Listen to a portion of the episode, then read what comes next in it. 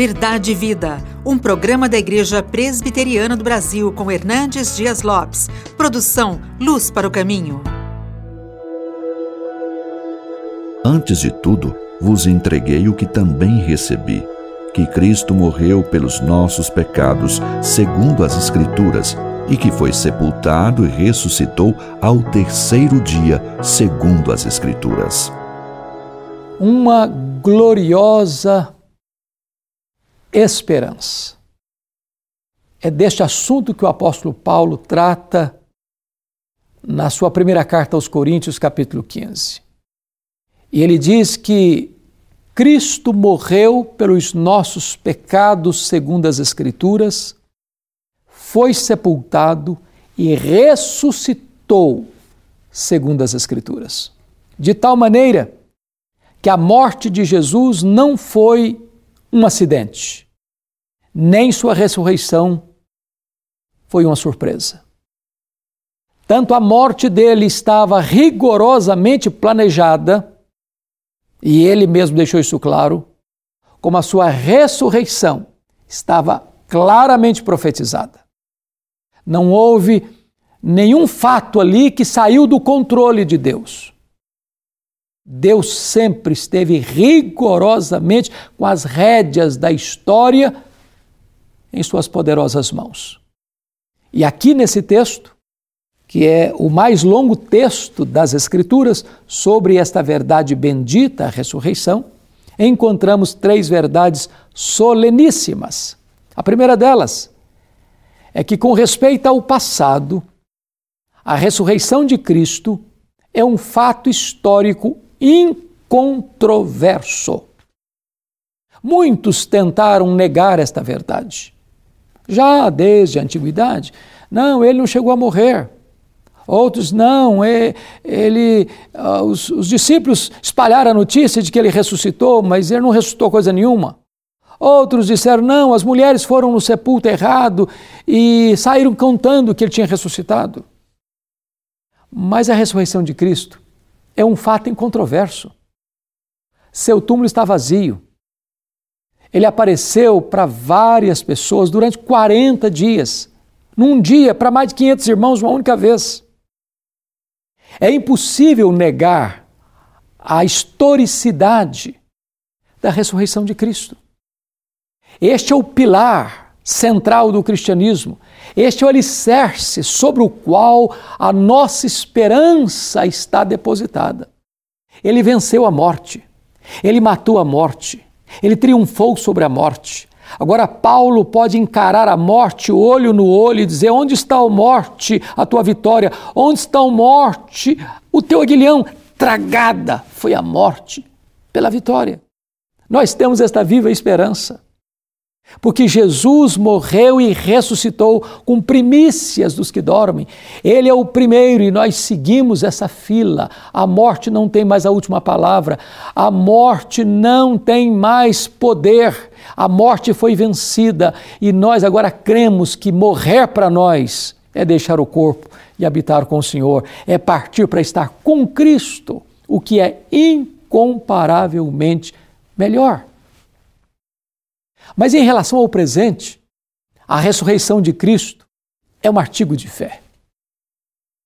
O que estava acontecendo na igreja de Corinto era o seguinte: por influência do pensamento grego, e vocês sabem que os gregos acreditavam na imortalidade da alma, mas não acreditavam na ressurreição do corpo, porque eles acreditavam no chamado dualismo, que a matéria era essencialmente má e o espírito era essencialmente bom. Então, para a cabeça de um grego era o seguinte: a morte era a libertação da alma da prisão do corpo.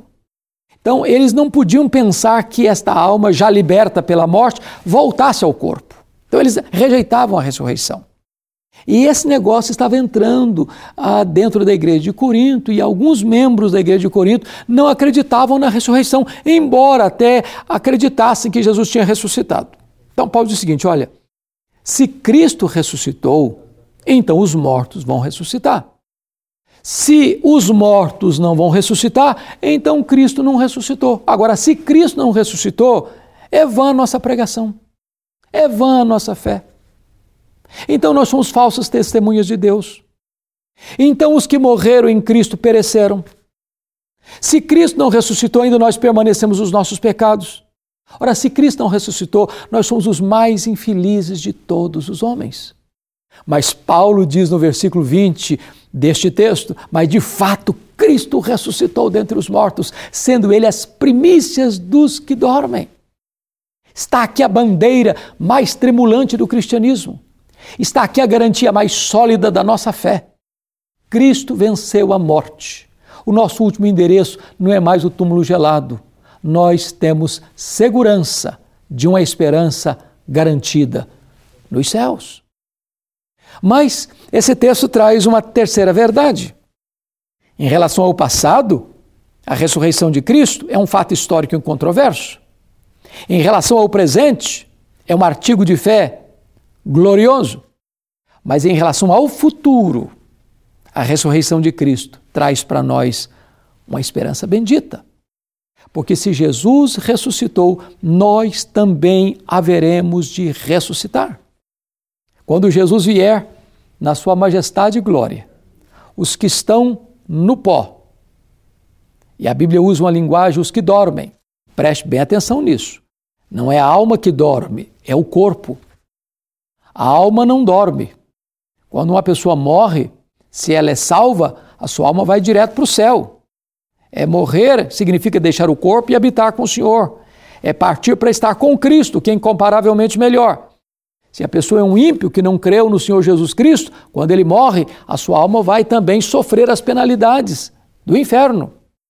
É duro dizer isso? É. Pior é ir para lá. Estou alertando você.